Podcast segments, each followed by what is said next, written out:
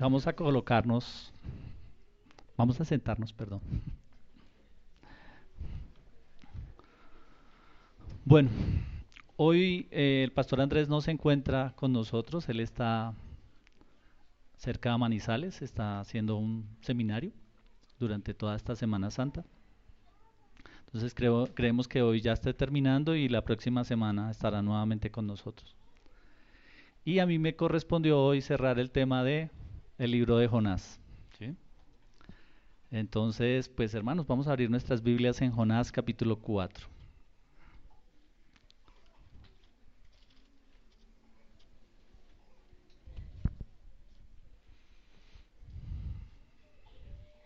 Y antes de leer el capítulo 4, hoy estamos celebrando la resurrección de nuestro Señor Jesucristo. Eso es por, por nuestro calendario, ¿no? Y es importante siempre resaltar esto, que nuestro Señor no se quedó en una cruz muerto, sino que Él resucitó. Y hoy está sentado a la diestra del Padre. Y está intercediendo por cada uno de nosotros. En nuestras debilidades, en toda nuestra condición humana, Él es misericordioso y Él es bueno.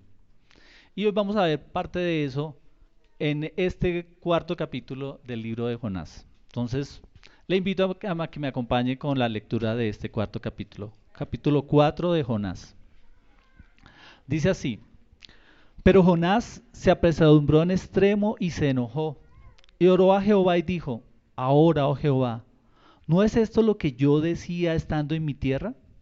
Por eso me apresuré a huir a Tarsis, porque yo sabía que tú eres un Dios clemente y piadoso tardo en airarte y de grande misericordia, y que te arrepientes del mal. Ahora pues, oh Jehová, te ruego que me quites la vida, porque mejor me es la muerte que la vida. Jehová le dijo, ¿haces tú bien en enojarte tanto? Y salió Jonás de la ciudad y acampó hacia el oriente de la ciudad, y se hizo allí una enramada, y se sentó debajo de ella a la sombra hasta ver qué acontecía en la ciudad. Y preparó Jehová Dios una calabacera, la cual creció sobre Jonás para que se hiciese sombra sobre su, sobre su cabeza y le librase de su malestar. Y Jonás se alegró grandemente por la calabacera. Pero al venir el alba, al día siguiente, Dios preparó un gusano y le hirió la cabeza, perdón, la calabacera y se secó. Y aconteció que al salir el sol preparó Dios un recio viento solano y el sol hirió a Jonás en la cabeza y se desmayaba y deseaba la muerte diciendo, mejor sería para mí la muerte que la vida. Entonces dijo Dios a Jonás, ¿tanto te enojas por la calabacera? Y él respondió, mucho me enojo, hasta la muerte. Y dijo Jehová, tuviste tú lástima de la calabacera, en la cual no trabajaste, ni tú la hiciste crecer, que en espacio de una noche nació, y en espacio de otra noche pereció. Y no tendré yo piedad de Nínive, aquella gran ciudad donde hay más de ciento veinte mil personas que no saben discernir entre su mano derecha y su mano izquierda y muchos animales. Vamos a orar, hermanos. Señor, te damos gracias por este tiempo. Gracias, Señor, por tu palabra. Yo te ruego que tú seas hablándonos a través de ella, que podamos entenderla y sobre todo poderla poner en práctica. Ayúdanos, Dios. Toma nuestros pensamientos, toma nuestras motivaciones y por favor te ruego que tú seas enseñándonos y ayudándonos con esta tu palabra a entenderla, oh Dios. Señor, tú conoces nuestras necesidades, la necesidad de cada uno de nuestros corazones. Solo tú puedes suplirla. Y te ruego en esta mañana que tú dirijas las palabras, los pensamientos, todo lo que somos, Señor, para entender lo que nos quieres enseñar a través de tu palabra. Te damos gracias en esta hora en Cristo Jesús. Amén y amén. Bueno, para las personas que nos visitan, durante los últimos tres domingos hemos estado estudiando el libro de Jonás. Entonces empezamos durante el capítulo 1 y estamos finalizando hoy con el capítulo 4. Eh, cuando yo era niño, la primera vez que yo fui a la iglesia, a mí me enseñaron, la primera lección que tuve en la escuela dominical fue sobre el libro de Jonás. Y entonces me enseñaron una canción del libro de Jonás. ¿sí? Y hasta el sol de hoy no se me ha olvidado la canción. ¿Sí? Más o menos la canción decía que Jonás no le había hecho caso a la palabra de Dios y que por eso la gente lo echó al mar. Y vino un pez muy grande y se lo comió. Y después Jonás, allá incómodo en ese pez, salió a predicar. Y eso fue lo que me aprendí hace muchísimos años. y hoy me la, y aún se las he cantado a mis hijas de pequeñas. Pero cuando estuvimos estudiando el libro de Jonás, estos tres, estos últimos capítulos, nos dimos cuenta de la riqueza que tiene el libro de Jonás. Y entonces hoy vamos a compartir con las personas nuevas que nos están acompañando, vamos a hacer un pequeño resumen para poder retomar el cuarto capítulo. Bueno, ¿quién era Jonás? Jonás era un profeta que estaba en el reino de Israel del norte. Hasta la época del rey David, Israel estaba unida en doce tribus. Hasta Salomón eran doce tribus. Después de Salomón, por el pecado de Salomón, Dios permitió que el pueblo de Israel se dividiera en dos naciones. Las diez tribus hacia arriba, bueno, perdón, hacia la parte norte habían diez tribus y esas se dividieron en el reino que se llamó Israel. Y hacia la parte de abajo hubo dos tribus, que era la tribu de Judá y Benjamín, y esas dos tribus se llamaron la nación de Judá. Entonces hoy en día cuando usted escuche de judíos y de israelitas, realmente es lo mismo. Solo que la diferencia hoy en día es que los judíos eran los que tenían todo el tema religioso. En Jerusalén estaba el templo. Entonces ellos eran los ortodoxos de la época. Para ellos lo más importante era el templo. Sin embargo, eh, durante la historia podemos ver que varias veces el templo fue destruido y finalmente el templo fue destruido por allá en el año 70 después de nuestra era cristiana. Pero los judíos eran los que mantenían toda, toda la ley sacramental de Moisés, la mantenían los judíos. En cambio los israelitas, ellos tuvieron una situación muy particular y es que ellos se desviaron, se desviaron completamente. Y aparte de que se desviaron, tuvieron reyes que los hicieron desviar. Entonces no tuvieron buenos gobernantes, mientras que los judíos sí tuvieron buenos gobernantes. En los judíos podemos ver gobernantes como Josías, como Ezequías, que eran reyes piadosos y, eran, y fueron muy buenos reyes. Durante el tiempo en que estas dos naciones estuvieron, no hubo un solo rey en el pueblo de Israel que fuera un rey piadoso. Sin embargo, Dios fue bueno. Y como Dios había hecho promesas a este pueblo, ¿por qué las promesas? ¿Se acuerdan que el padre de este pueblo fue Abraham? Era el padre. Abraham engendró a Isaac, Isaac engendró a Jacob y Jacob tuvo sus doce hijos. Y de esos diez hijos, pues nacieron los, los, los israelitas. Así que Jonás era el que estaba en medio de ese pueblo. ¿Cuál es la característica de Jonás? Que Jonás fue el tercer profeta en el pueblo, dentro del pueblo de Israel. Tercer profeta en qué sentido? Como en, se podría decir como en jerarquía, con el tiempo. El primer profeta más grande que tuvieron los israelitas fue uno que se llamó Elías. Entonces todos hemos escuchado al profeta Elías, ¿cierto? Entonces escuchamos que el profeta Elías eh, se enfrentó a 400 profetas de Baal él solito y los venció. Hizo descender fuego del cielo y fue muy interesante lo que hizo Elías. Y después de Elías se levantó otro que fue aún más grande que Elías en cuanto a milagros y señales por su obediencia a Dios, que fue el profeta Eliseo. ¿Mm? Así que mueren Elías, Eliseo, y Dios después levanta a Jonás. Pero Jonás tiene una característica. Jonás no nació completamente en Israel. Jonás nació fue en Galilea, mis hermanos. Entonces, ustedes que tienen fresco tenemos fresco seguramente el haber repasado esta semana las escrituras y tal vez haber visto algunas series de televisión que nos recordaban todo el tema de la Semana Santa. Ustedes se acuerdan que los judíos dijeron, pero venga, ¿es que de Galilea pudo salir algo? Revise, a ver si en Galilea salió algo bueno en todo este tiempo. Pues hermanos, quiero decirles que Jonás era de Galilea. Jonás vivía a cuatro kilómetros de, eh, de Nazaret que era el sitio donde Jesucristo creció en ese tiempo. Ahora, Jonás vivió entre el año 793 al 750 antes de Cristo. Entonces, para que cronológicamente nos ubiquemos. ¿Quiénes eran los que estaban al lado de Jonás? O sea, sus eh, profetas contemporáneos. Fue el eh, profeta Amós y Oseas. Son contemporáneos a Jonás. Bueno, esto hace parte del recorderis de estos últimos tres domingos. ¿Cuál fue la importancia de Jonás? Pues Jonás, él estuvo, como les bien decía, estuvo predicando allá en Israel y Dios a través de Jonás le dio una profecía al rey Jeroboam II que estaba en Israel donde le decía que él iba a extender nuevamente los dominios hasta donde era la frontera inicial que habían tenido los israelitas. Y efectivamente este tema se da. Sin embargo, dentro de este tiempo aparece una potencia que es bastante fuerte y se llaman los asirios. ¿Qué característica tenían los asirios? Que eran completamente despiadados. Hoy en día, si hay una guerra, entonces en la guerra hay unas leyes humanitarias, ¿no? Que todos los países han firmado, donde dice que si toma rehenes, ¿sí? O prisioneros, pues tiene que tratarlos de alguna forma especial. En esa época no era así. Sencillamente, cada vez que tenían los asirios un rehén, lo que ellos hacían era que los degollaban, los mutilaban y les hacían varias atrocidades. Este era el pueblo asirio.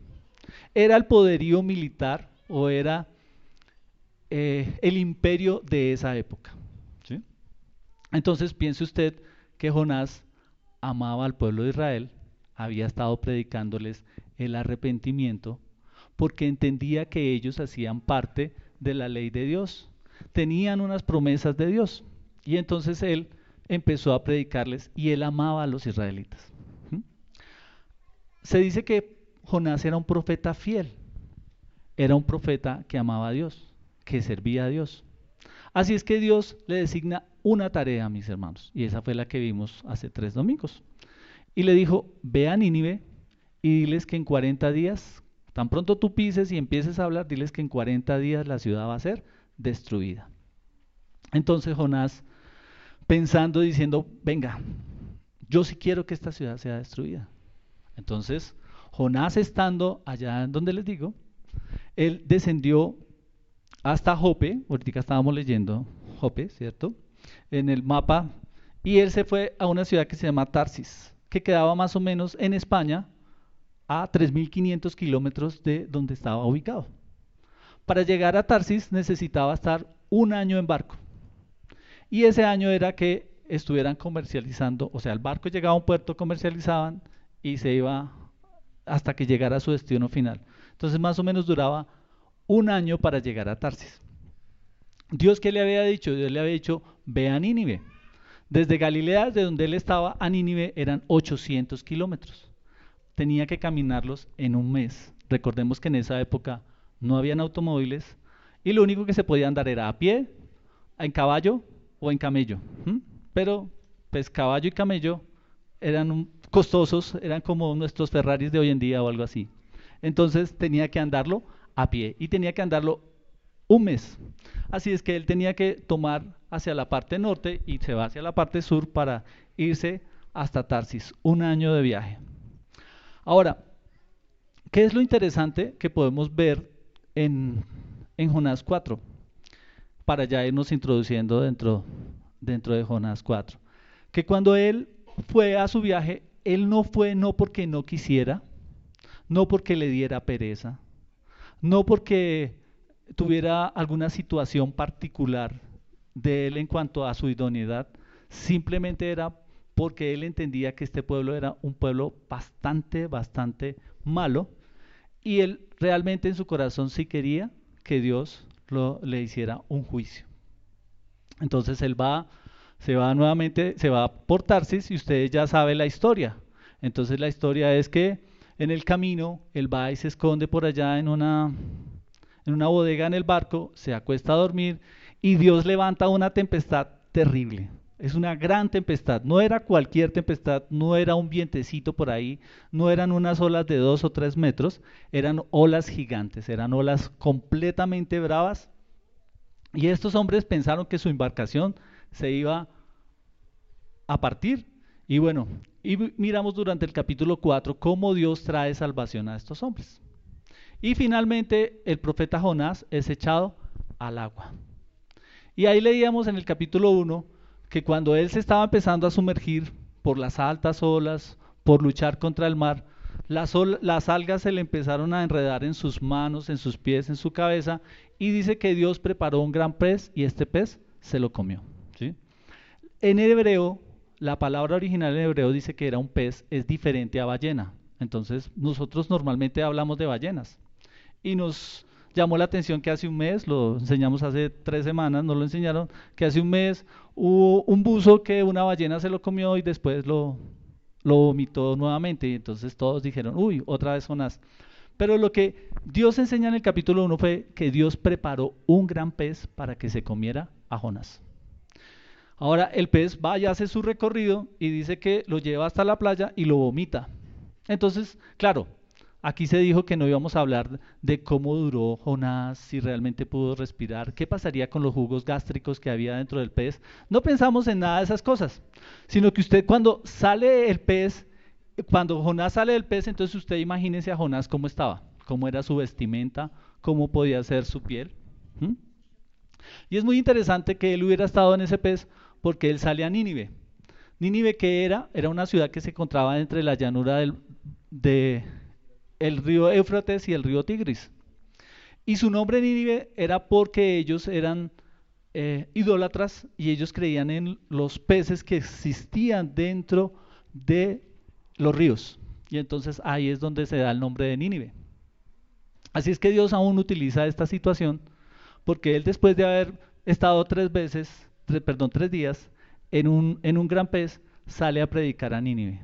Y entonces imagínese usted, tal vez contando su testimonio y estas personas eh, con estas creencias, pero lo interesante es que él empieza a predicar y empieza a decirles que de aquí a 40 días Nínive iba a ser destruida.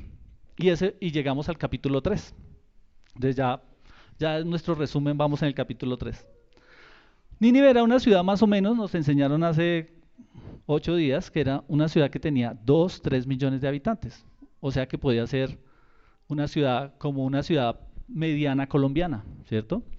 Y Nínive, y para caminarla más o menos era, tenía que ser un día de camino empezando en la mañana. Así es que Jonás duró todo un tiempo predicando a la ciudad de Nínive, diciéndoles arrepentidos porque Dios va a destruir esta ciudad. Y hasta aquí vamos en el capítulo 3. Versículo 9 y 10 del capítulo 3. Entonces en el versículo 9 y 10 dice que el rey escuchó y llegó y les dijo a la gente, oiga, sí, nosotros sí nos hemos portado mal necesitamos arrepentirnos. Y entonces el rey le dice, a todos los hombres vistas de silicio, arrepiéntanse porque Dios va a destruir la ciudad. Y toda la ciudad respondió a ese llamado de arrepentimiento. ¿sí? Y en el versículo 10 dice que ellos se arrepintieron y entonces Dios tuvo compasión de destruir la ciudad. Y hasta aquí vamos en el, versículo, el capítulo 3. Ahora vamos a llegar a nuestro capítulo 4. Capítulo 4. ¿Qué pasó? ¿Cuál era el deseo de Jonás? Que Nínive fuera destruida. ¿Por qué era que él quería que Nínive fuera destruido? Pues hermanos, por una sencilla razón. Lo que pasa es que como los israelitas se habían portado mal, Dios ya les había dicho en varias ocasiones que él iba a traer juicio sobre ellos. ¿Mm? A pesar de que ellos tenían entendimiento de lo que era la ley de Dios, a pesar de que ellos tenían entendimiento de cómo Dios quería que ellos actuaran diariamente, Dios les había dado sus leyes y sus preceptos, la verdad, los israelitas habían dicho, a mí eso no me importa, realmente yo hago lo que yo quiero. Y eso fue la conclusión de los israelitas.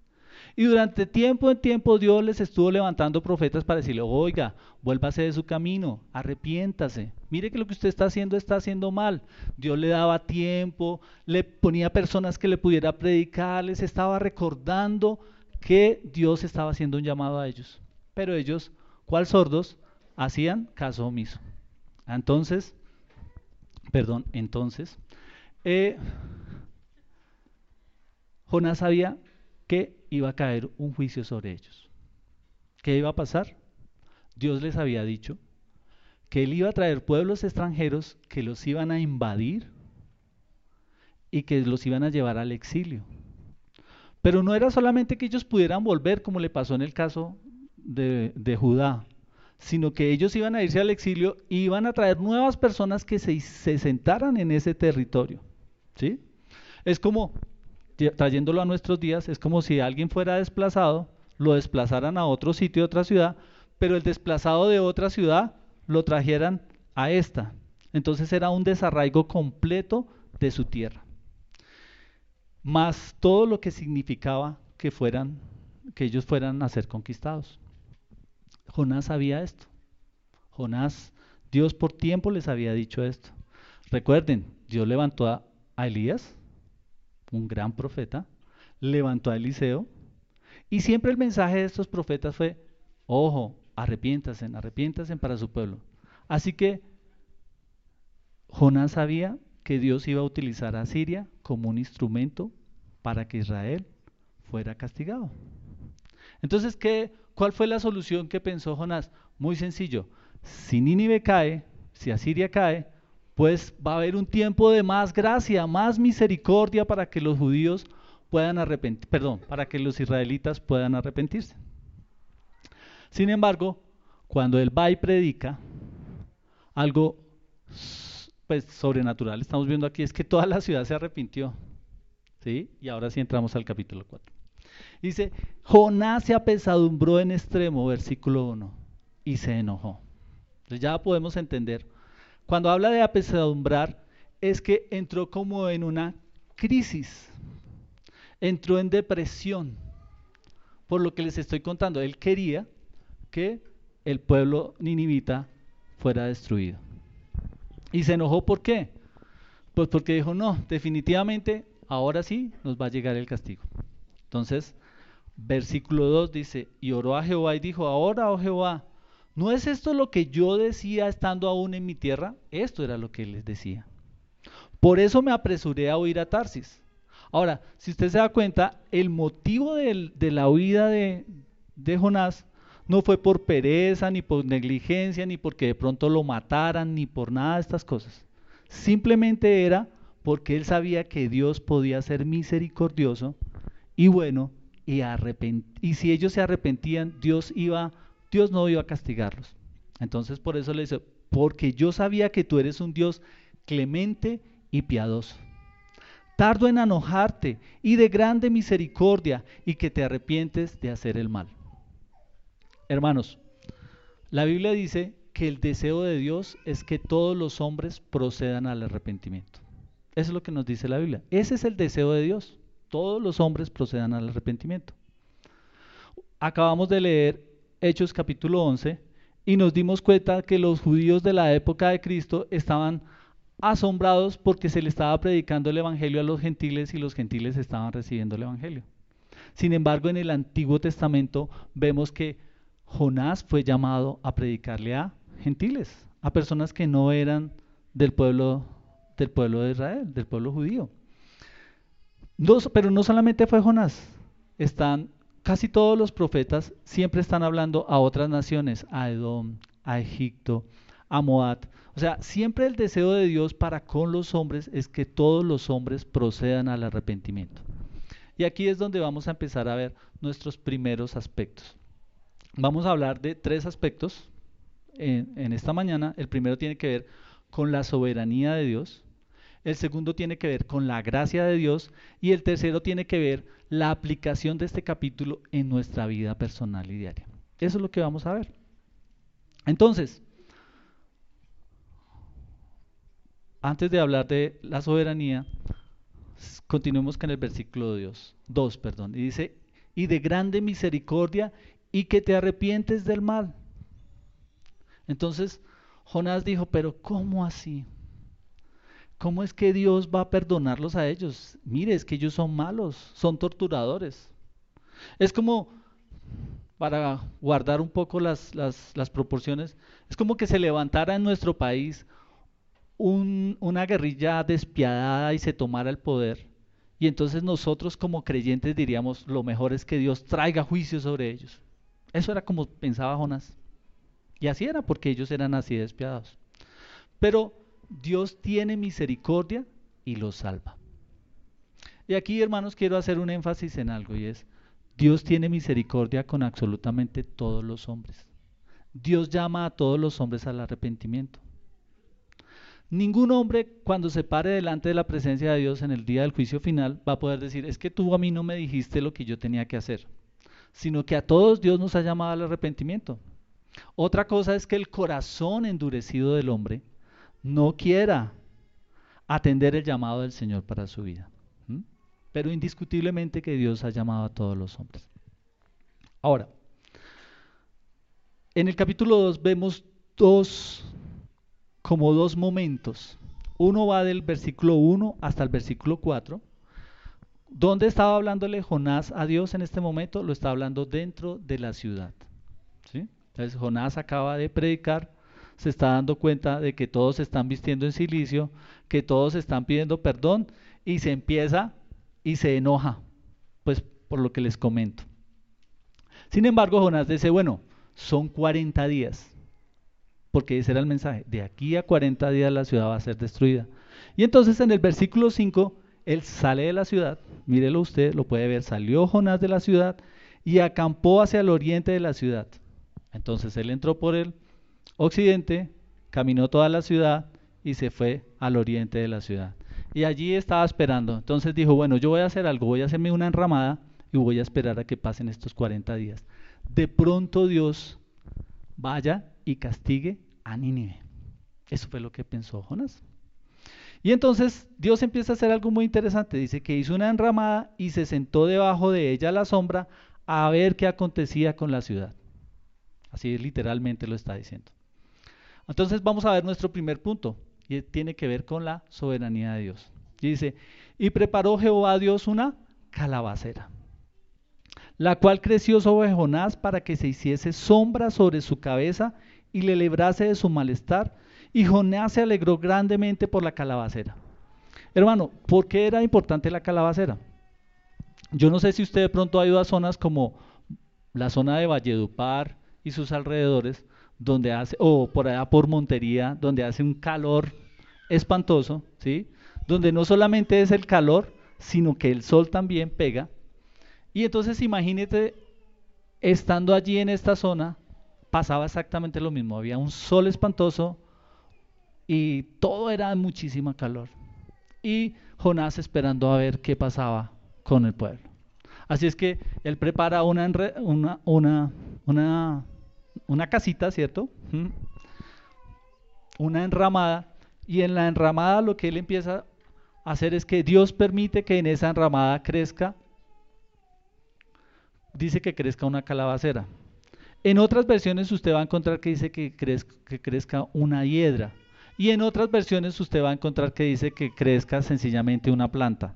El punto de estas versiones es que las hojas de esta calabacera eran grandes. Entonces, al él sentarse, prácticamente era como si él tuviera un tejado.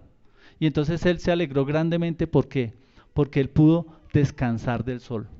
Él pudo estar allí. Y dijo, ah, qué bueno. Pero note usted que dice que, ¿quién preparó la calabacera? Dios. Ahora, lo interesante de la calabacera es que la calabacera creció en una noche.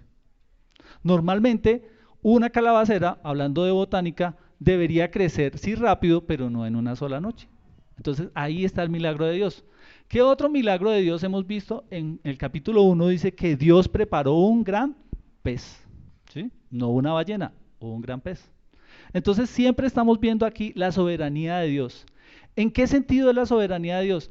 Que cuando Dios quiere algo, Dios siempre prepara todas las cosas. Y las prepara de nuestra vida diaria, de nuestro común. Ahora, la pregunta aquí es, ¿Nosotros realmente creemos en la soberanía de Dios? Y esa es una situación bastante difícil, hermanos, porque nosotros no creemos realmente en la soberanía de Dios. Cuando a nosotros nos dicen que la soberanía de Dios es lo que Dios quiere, cuando Él quiere, como Él quiere y a quien Él quiere, ese es un tema bastante difícil para nosotros.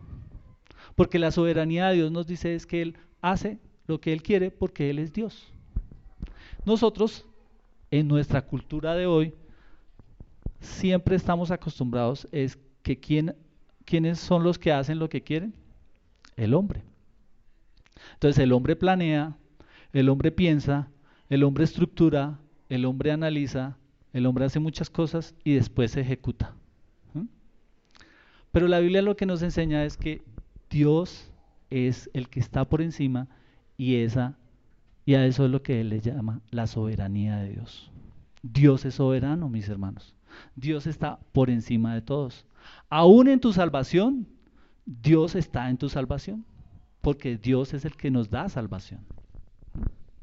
Entonces, sigamos viendo la soberanía de Dios. Entonces, este hombre, Dios tratando su carácter, permite que crezca esta calabacera. Ahora, si pudiéramos empezarle a dar aplicaciones a nuestra vida, tal vez en nuestra vida hay momentos en que tenemos calabaceras. ¿sí? Estamos enojados, no estamos de acuerdo con lo que Dios hace en nuestras vidas, nos parece que es injusto, tratamos a Dios de injusto, ¿sí? Pero, sin embargo, Dios es misericordioso y nos da calabaceras, porque quiere tratar nuestro orgullo y nuestro carácter. Versículo 7. Pero al venir el alba al día siguiente, ¿qué pasó? Dios preparó un gusano, el cual hirió la calabacera y ésta se secó. Volvemos a ver nuevamente. Dios le permitió tener una calabacera un día que él se pudiera sentar y decir, ah, estoy contento, no me da el sol. Como es una, como es como es una enramada, tampoco me da el viento. Definitivamente estoy contento. Al, ser una, una enredadera, pues estaba no solamente por encima, sino también por los lados. Entonces usted puede imaginarse. Imagínese usted en tierra caliente con una característica así, usted podría descansar muchísimo. Sin embargo, Dios al día siguiente permite que un gusanito venga y hiera la calabacera. ¿Dónde la hirió? Seguramente que allá en el tallo, de acuerdo a la botánica. Y la calabacera se secó eso fue en la madrugada. ¿Y qué pasó? Que aconteció que al salir el sol, pasa otra, otra situación, Dios preparó un recio viento solano. Entonces usted se puede imaginar a él sentado con su enramada, ya se secó la enramada, sin embargo todavía tenía algo en que, que protegerse.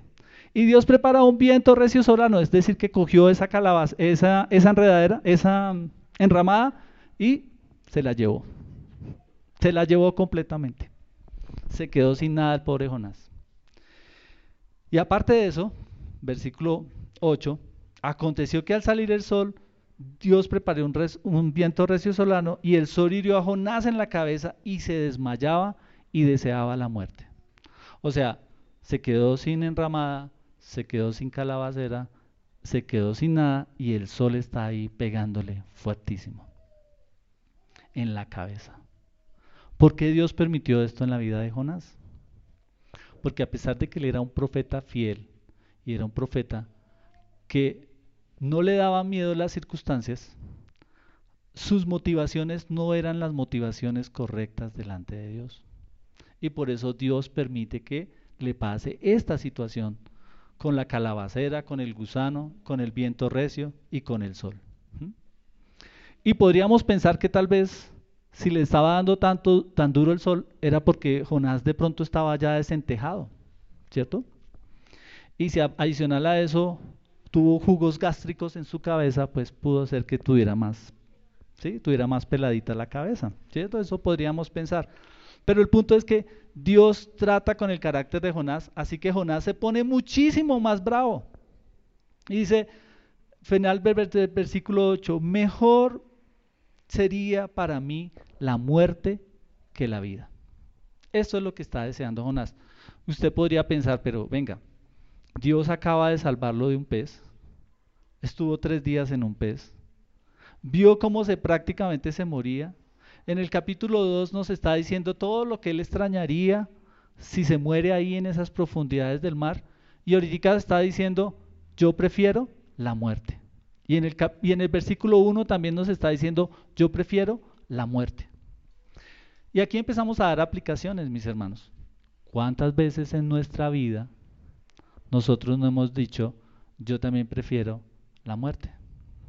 De pronto usted no ha dicho la muerte, sino que usted dice, ah, pero esta situación, ¿por qué yo tendría que estarla viviendo? Si yo soy tan bueno. ¿por qué debería yo vivir esta situación? Es que me parece injusto lo que Dios hace. Y Dios quería tratar con el carácter de Jonás, porque si Dios es un Dios misericordioso y compasivo, ¿cómo deberían ser sus hijos? Misericordiosos y compasivos. Si Dios es un Dios que tarda en airarse, ¿cómo deberían ser sus hijos? Que tardemos en airarnos. ¿Sí? Si Dios es un Dios que se arrepiente y que no quiere que venga el mal sobre los hombres, nosotros cómo debería ser nuestra oración para los hombres? Que el Señor traiga misericordia y cambie los corazones de los hombres para que no venga el mal. ¿Sí? Y entonces, si aplicamos ese principio a nuestros días de hoy, cuando vemos la situación en nuestro país o situaciones en otros países, nosotros cómo reaccionamos ante esas situaciones? ¿Cómo, ¿Cuál es nuestra primera reacción? Si es una reacción como la que Dios quisiera ver en nuestro ejemplo primario que es Cristo, o es una reacción como la del profeta Jonás, en la que decimos, ojalá me pudiera morir. O ojalá ese se muera. ¿Sí? Porque esa es una aplicación. Entonces, hermanos, si la primera si lo primero que estamos viendo es que Dios permite que todas las circunstancias se den y lo hizo para poner profeta Jonás, ahora piénselo para nuestras vidas. Usted en su vida personal, ¿qué situaciones está viviendo? qué situaciones que son difíciles y que son duras. Y que tal vez Dios nos pone en medio de esas situaciones que decimos, pero, ay, ¿por qué a mí esta situación, oh Dios? Pero eso hace parte de la soberanía de Dios para trabajar nuestro carácter y nuestro corazón. Por una sencilla razón, es porque Dios te ama.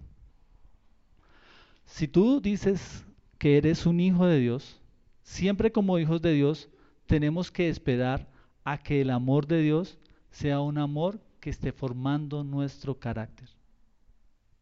Si Dios no permite situaciones que forman nuestro carácter, tal vez debemos preguntarnos qué tanto somos hijos de Dios. Porque si nuestro ejemplo de vida es Jesucristo, como estuvimos viendo durante esta Semana Santa, y queremos llegar a esa estatura del balón perfecto, no porque nosotros podamos ser perfectos, sino porque ese debe ser nuestro deseo todos los días, de poder imitar a Cristo en todas sus cosas, pues de esa misma forma debemos hacerlo. Imitamos a Cristo. Cuando Cristo estaba en la cruz, ¿cuál fue la primera palabra que dijo, hermanos? Padre, perdónalos porque no saben lo que hacen. Vemos que Dios cumple todo su plan, toda la soberanía de su plan, desde antes de la fundación del mundo, cuando sabe que Él va a crear hombres, que estos hombres van a caer y que necesitan un redentor. Y a través de toda la escritura nos muestra cómo Dios trae salvación a los hombres y cómo les da una meta y les da un salvador para que los, tanto los hombres del Antiguo Testamento como nosotros hoy en día podamos creer en ese salvador llamado Cristo y cómo Cristo llega a ese momento crucial de la historia y allá es crucificado, muere por nuestros pecados, bueno, pero no solamente muere, sino lo glorioso es que resucita y Dios ahí cumple todo su propósito. Por eso la última palabra del Señor fue, consumado es. O sea, toda la soberanía de Dios se cumplió. No necesitamos hacer sacrificios, no necesitamos muchísimas cosas, no necesitamos de la ley, no necesitamos comportamientos, solamente necesitamos una sola cosa para ser salvos y esa se llama la fe en Cristo. Por la fe es que somos salvos. Ahora, como Dios quiere que todos los hombres procedan al arrepentimiento, entonces Dios le está diciendo a Jonás, ¿tú por qué no quieres que los hombres procedan al arrepentimiento? Si antes nosotros éramos enemigos de Dios y hoy en día podemos decir que amamos al Señor, que en medio de todas nuestras dificultades, en medio de todo lo que nosotros somos, nuestra escasez, nuestra debilidad, entendemos que somos hijos de Dios, ¿por qué no podemos rogar por aquellos otros que no lo son? Y que aún a nuestra luz de nuestros ojos son personas que tal vez no se merecen la salvación. Ese es el punto de esta enseñanza de Jonás. Él pensaba que como él ya cumplía con ciertos requisitos, que como él ya era un profeta, que como él ya sabía todas las cosas que tenía que hacer en cuanto a su religión, pensaba que él tenía tal vez una categoría de ser mejor hombre que otros. Y por eso es que se molesta. Se molesta a tal punto de decir, yo no quiero que Dios después vaya a utilizar esta nación para que juzgue a la otra. Ojalá Dios los elimine. Y Dios entendiendo este, esta situación, por eso lo empieza a tratar con algo muy sencillo que es una mata de calabaza, una calabacera. Veamos el versículo 9, mis hermanos. Entonces Dios dijo a Jonás, ¿tanto te enojas por la calabacera? Y él respondió, me enojo mucho hasta la muerte. Y dijo Jehová, ¿Tuviste tú lástima de la calabacera, la cual no trabajaste, ni tú la hiciste crecer, que en el espacio de una noche nació y en espacio de otra noche pereció? Y no tendré yo piedad de Nínive, aquella gran ciudad donde hay más de 120 mil personas que no saben discernir entre su mano derecha y su mano izquierda, y muchos animales. Cuando habla de estos 120 mil personas eran de niños, infantes, que no sabían discernir entre lo bueno y lo malo, porque habíamos aprendido que esta ciudad tenía más de 3 millones de habitantes. Este es el punto, mis hermanos. Dios está tocando el corazón de Jonás para mostrarle que había orgullo y había un falso entendimiento de lo que era la misericordia de Dios en su vida. Ahora, la aplicación nuevamente digo para nosotros es cómo nosotros vemos a aquellos que no conocen de Dios en nuestras vidas. ¿Cómo los vemos? ¿Tenemos misericordia de ellos? ¿O definitivamente somos como Jonás esperando y sentándonos a ver si cae el juicio sobre ellos? Esa debería ser una reflexión en nuestras vidas.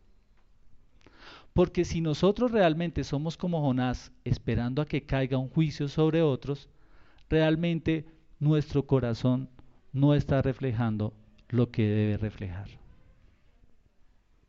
Porque el deseo de Dios es que todos los hombres procedan al arrepentimiento. Por eso el Señor Jesucristo cuando estuvo con sus discípulos les dijo, vayan y prediquen el Evangelio a toda criatura, a todas las naciones. ¿Sí? y el que crea, que sea bautizado. No les dijo, vayan y prediquen el Evangelio a los que ustedes consideren que deben ser los escogidos. No lo puso a nuestra discreción. Si vemos en la escritura hombres como Pablo, ¿cierto? Pablo no era a, la, a, la, luz, perdón, como Saulo, antes de hablar de Pablo, sino Saulo.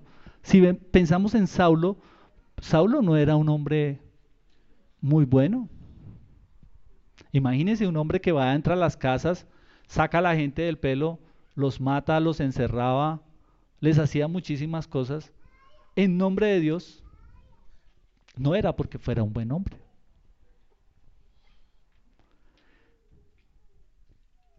Entonces, mis hermanos, y en la historia hay muchos hombres que fueron muy, muy, con muchos pecados muy malos. Sin embargo, la gracia de Dios transformó estos hombres. Y no hay que ir más lejos, nosotros mismos. ¿Cuántas veces hemos tenido en nuestro corazón y en nuestra mente cosas que hemos pensado y que hemos para hacer el mal a otros? ¿Cuántas veces con nuestros labios hemos hablado mal de otros? ¿Cuántas veces hemos deseado cosas que no son y eran las mejores. Sin embargo, Dios nos transformó y nos sigue transformando. Y estamos cada día en el anhelo y el deseo de ser como Cristo. Entonces, cuando vemos esta parte de Jonás, debemos preguntarnos a nosotros mismos primero, Señor, ¿qué es lo que tú quieres corregir en mi corazón frente a la salvación de otros? ¿Será que yo tengo ya una posición en la que creo que estoy bien y otros están mal? Eso quiere decir que nos volvemos legalistas, nos volvemos fariseos, pensando que nosotros somos mejores que otros, cuando realmente nosotros solamente somos hombres y mujeres pecadores que por la gracia de Dios, la gracia significa un regalo que Dios nos da, podemos llegar a Él y arrepentirnos. Pero no porque seamos más o mejores que otros. De pronto hay otros que hasta pueden ser mejor moralmente hablando, pero eso no los va a hacer salvos. Es una reflexión que tenemos. Si Jonás hubiera terminado en el capítulo 3, hermanos, creo que para todos hubiera sido perfecto. Va, fue y predicó y la gente se salvó y qué bueno, ya terminó ahí. Pero Dios permitió un capítulo 4 para mostrar la condición de un hombre que, ojo, y vuelvo y digo, era un hombre un siervo de Dios, era un hombre fiel, era un hombre que amaba a Dios, pero tenía algo en su corazón que Dios quería corregir y destapar. Así es que la reflexión de hoy es, ¿qué cosa está en tu corazón que Dios necesita hoy corregir y develar para que pueda ser transformado?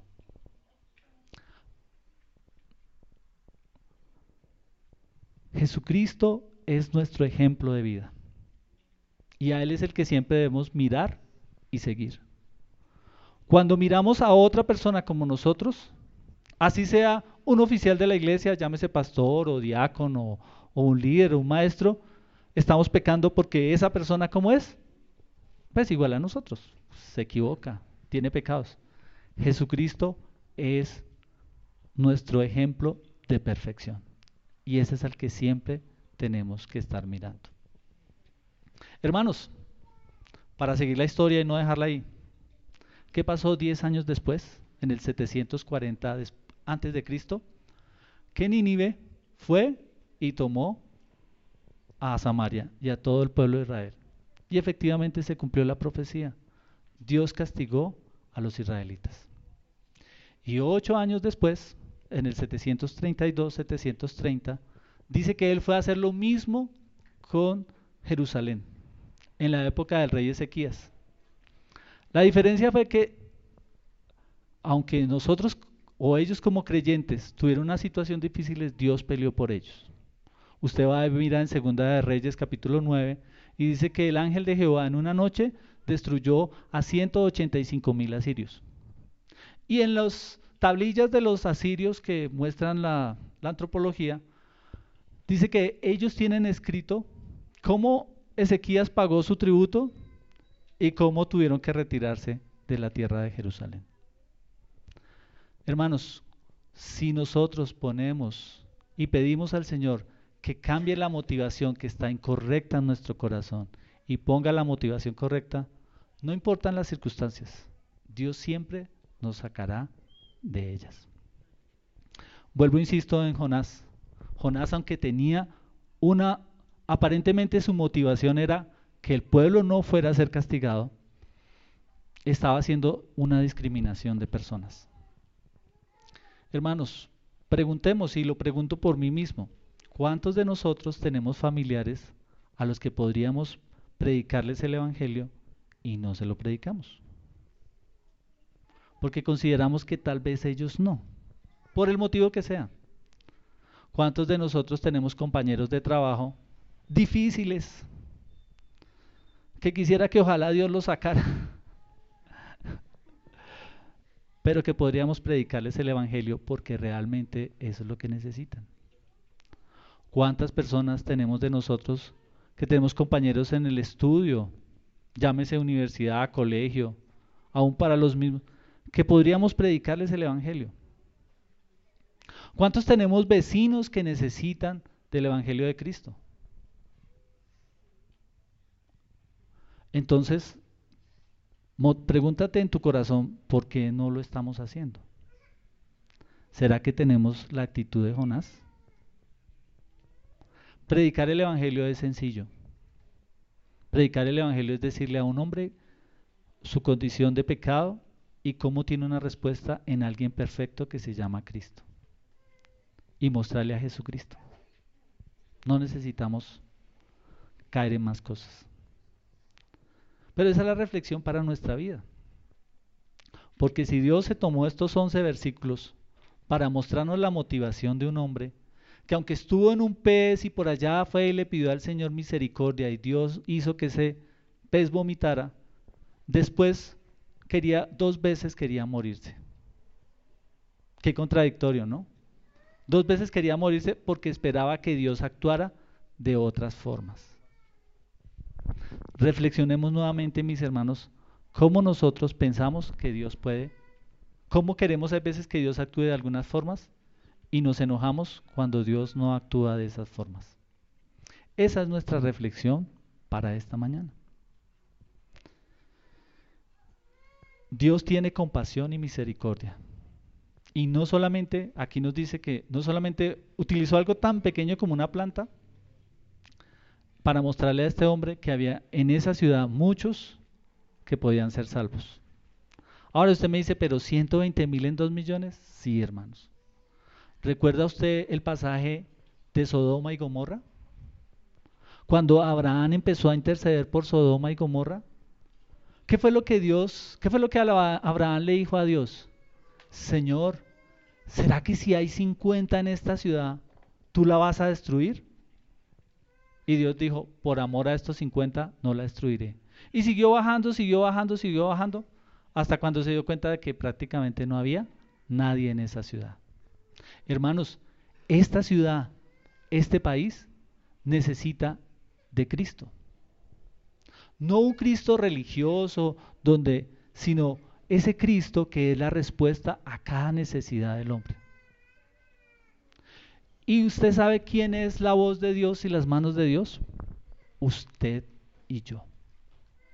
Para predicar el Evangelio y para dar testimonio. Así es que mi hermano nuevamente te invito a que reflexiones cuál es tu actitud frente a la salvación de otros. Dios es soberano, Él permite y prepara todas las cosas, Dios es misericordioso, Él tiene compasión de todos. Si hubiera sido por nuestros pecados, ya nosotros mismos hubiéramos sido consumidos. Porque Dios siendo un Dios santo, santo, santo, cualquier pequeño pecado ya era para que nosotros fuéramos consumidos. Pero en vez de consumirnos, lo que Dios hizo fue que nos regaló salvación. Así es que mis hermanos, hablemos a otros del Señor y prediquemos de Cristo para que ellos también puedan ser salvos. Puede pasar como en este capítulo 3 que muchos de ellos se arrepientan de sus pecados y su vida pueda ser completamente cambiada y transformada. Amén. Les invito a colocarse en pie y vamos a orar para terminar.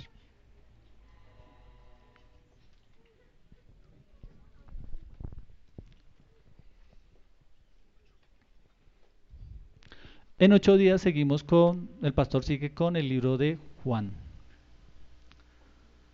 Eh, Señor, te damos gracias por esta mañana. Gracias Señor por la vida de Jonás, en lo que pudimos aprender de él. Gracias Señor porque durante estos domingos aprendimos que la salvación viene de ti, oh Dios. La salvación no es algo que los hombres puedan alcanzar por sí mismos, sino que es por tu puro, por tu pura misericordia, por tu pura gracia, oh Dios. Gracias Señor Dios porque tú tienes el control de todo, Dios, de la naturaleza, de las circunstancias, de todo. Puede nuestra fe descansar en ti, ya que a pesar de las circunstancias, todas las cosas pueden obrar para bien a aquellos que te aman, oh Dios. Señor, ayúdanos cada día a amarte. Si nuestro corazón está endurecido, te rogamos que tú cambies nuestro corazón, que nos ayudes a creer y a confiar en ti. Señor, permite que todas esas ideas, pensamientos y todas esas trabas que hay en nuestra mente que no, que no nos dejan caminar delante de ti, que no nos permiten avanzar, Señor, contigo, amarte a ti, Señor. Rogamos que por tu Espíritu Santo tú las quites. Y rogamos, Señor, que tú afirmes el llamamiento que has hecho a nuestras vidas, oh Dios. Señor, aún rogamos también en esta mañana. Mira cada uno de nosotros, Dios. Mira nuestra actitud frente a nuestros vecinos, a, a otros, a nuestro prójimo, Dios, en, en nuestras diferentes esferas. Señor, si tenemos una actitud como la de Jonás, Dios, te pedimos que tú la cambies, oh Dios. Te pedimos que tú coloques la actitud correcta. Te pedimos, Señor, que tú seas nuestro ejemplo y siempre a través de ti podamos rogar y pedir aún por aquellos que no lo merecen a nuestros ojos, Dios. Porque nosotros mismos tampoco lo merecíamos, Señor. Padre, rogamos delante de ti que tú cambies nuestro carácter, Dios amado. Que nos des misericordia, Señor, como tú has sido misericordioso con nosotros. Que nos ayudes a entender tu soberanía, oh Señor. Porque nada hay que se escape a ti, Señor. Tú eres Dios y nada se esconde de ti, nada se escapa de ti, Señor. Ayúdanos, oh Señor.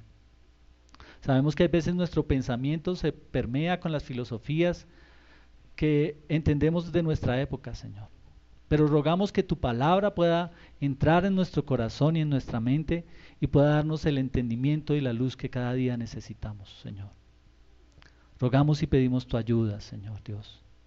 Confesamos delante de ti, Señor, que somos débiles, que somos pecadores. Señor, que nos falta tanto, oh Dios.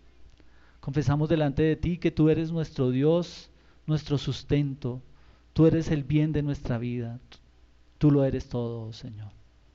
Necesitamos cada día más de ti, más de tu gracia, Señor. Señor, ayúdanos y cambia nuestro corazón, Señor. Y permítenos como tu iglesia, como tu pueblo, Señor, poder obedecerte a ti, Señor.